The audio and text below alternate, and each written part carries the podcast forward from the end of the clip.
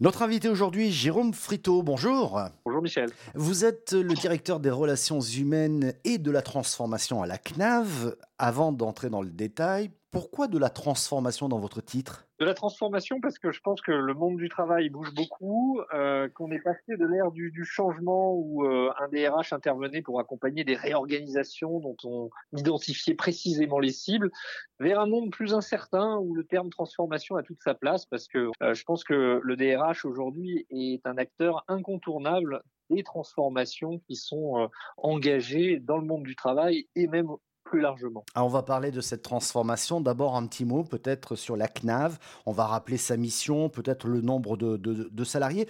Et je pense aussi que vous êtes dans une organisation où il y a des métiers très différents. Tout à fait. Alors, la CNAV, elle est plus connue sous le terme euh, l'assurance retraite, qui est finalement la marque qu'on utilise vis-à-vis de nos publics, les assurés. Donc, elle gère la retraite du régime général de la sécurité sociale. Elle couvre 21 millions de cotisants, 15 millions de retraités, France entière c'est la retraite de base des salariés du secteur privé, mais aussi euh, désormais des travailleurs indépendants, des contractuels de droit public, des artistes-auteurs. Nous avons, euh, nous avons euh, beaucoup de métiers, effectivement, 140 qui vont du, technicien relation de service, c'est-à-dire de l'opérateur sur une plateforme téléphonique pour donner de, premières informations qui délivrent des messages à nos assurés, à des publics beaucoup plus euh, spécialisé, beaucoup plus ciblé sur les systèmes d'information par exemple, et, beaucoup beaucoup finalement de métiers, que ce soit euh, évidemment dans le domaine de l'audit, de du concept, de la conception du développement en informatique, des designers UX,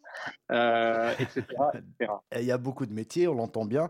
Euh, ça veut dire que lorsqu'on est DRH d'une maison comme la vôtre, il y a différentes stratégies, différentes approches en fonction des métiers? Oui, bien entendu. Euh, bah, rien que à la CNAV, dont, je suis euh, le DRH opérationnel, hein, euh, donc 3600 salariés sur sur Paris, l'Île-de-France et un, gros site à Tours. Il y a évidemment une approche par métier. Donc, que ce soit en approche de marque employeur ou finalement que ce soit dans une approche aussi d'évaluation des transformations qui vont percuter les métiers, on va avoir euh, évidemment plutôt une approche euh, par métier. Ça fait partie de nos, nos défis euh, dans un monde qui, qui, bouge très fortement et un monde du service public qui, qui évolue très vite aussi, que ce soit à la réglementation, on en parle beaucoup dans les médias, mais aussi évidemment nos outils, la transformation digitale, la transformation technologique qui ont des impacts très forts sur, sur nos métiers. C'est intéressant ce que vous venez de dire de marque employeur. Je voudrais juste qu'on ouvre une petite parenthèse, si vous le voulez bien, là-dessus, parce qu'on est quand même dans un contexte un peu d'incertitude. J'imagine que vous recrutez régulièrement, au même titre que d'autres partent à la retraite. C'est comme ça, la vie. Euh, comment devenir une marque employeur dans un contexte, je dirais, de morosité ambiante? Je pense que justement, euh, on a, on a aujourd'hui des candidats qui recherchent, qui sont à la recherche de sens, je crois que ça fait partie euh, peut-être des éléments euh, caractéristiques de la morosité que vous, décrivez. Je pense que le service public a une carte à jouer hein, pour, euh, pour donner du sens à, des salariés.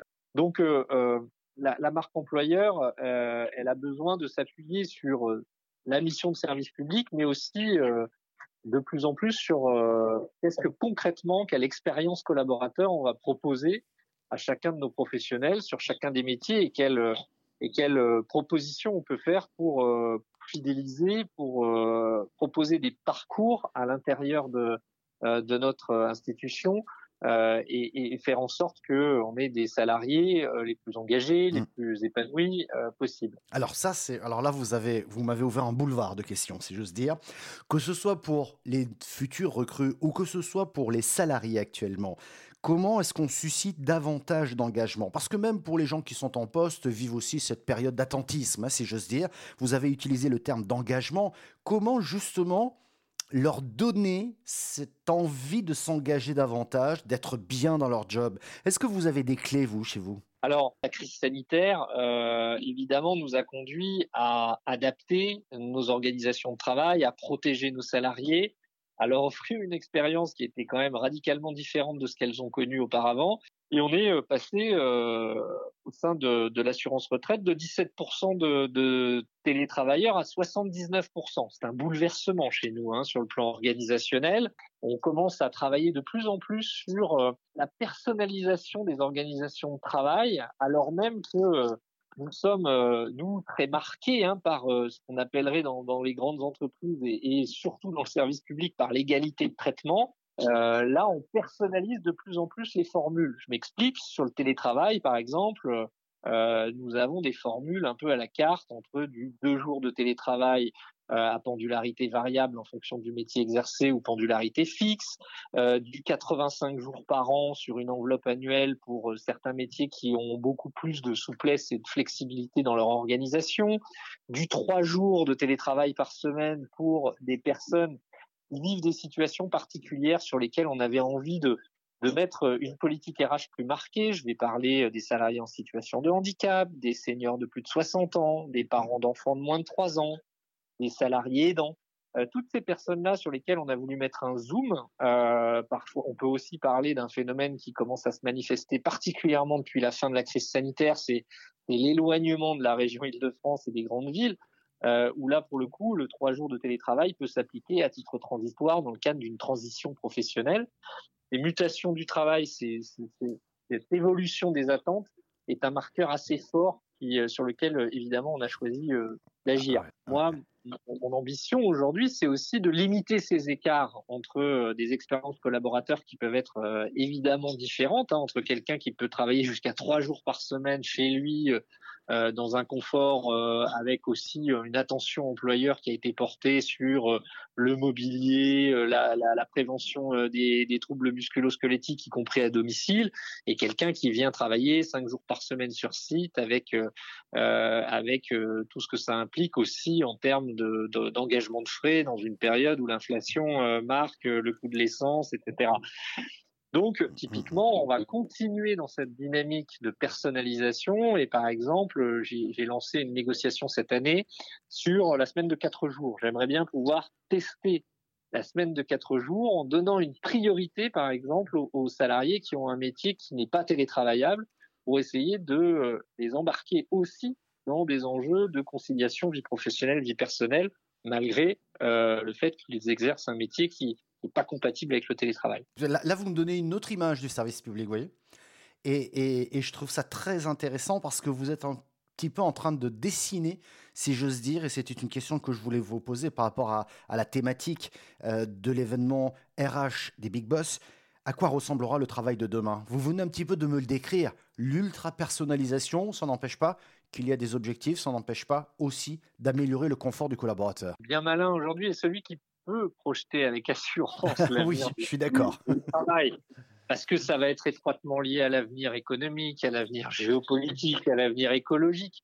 Euh, le DRH aujourd'hui, il est un peu au carrefour finalement de toutes ces influences. Euh, on voit bien que on ne sait déjà pas à quelle euh, sauce on va être mangé cet hiver en termes de taux d'utilisation des locaux, de température dans les bureaux, de télétravail peut-être imposé, mais avec quel levier juridique? Vous voyez, il y a évidemment déjà beaucoup de questions qui se posent à horizon deux mois. Pour autant, dans un contexte effectivement d'accélération du turnover, qu'on constate aussi dans le service public, hein, on voit bien qu'on a un de l'entreprise sur les femmes et les hommes qui la composent. Ça, c'est ma touche positive. Et on voit bien effectivement comme je l'ai dit, qu'on est dans à mon avis, on va vers la poursuite d'une personnalisation à la fois des organisations de travail, mais aussi du management. Le management, pendant la crise sanitaire, euh, il a dû euh, franchir finalement une étape en matière d'intrusion dans la sphère intime. Que nous, chez nous, euh, c'était un peu, c'était un peu chasse gardée. On n'entrait pas dans la vie personnelle des salariés. Quand ils étaient à temps complet chez eux, qu'il y avait les contraintes liées aux enfants à la maison, à, à des situations d'aidants familiaux, etc. Il a bien fallu que les managers s'adaptent à, à, à la situation personnelle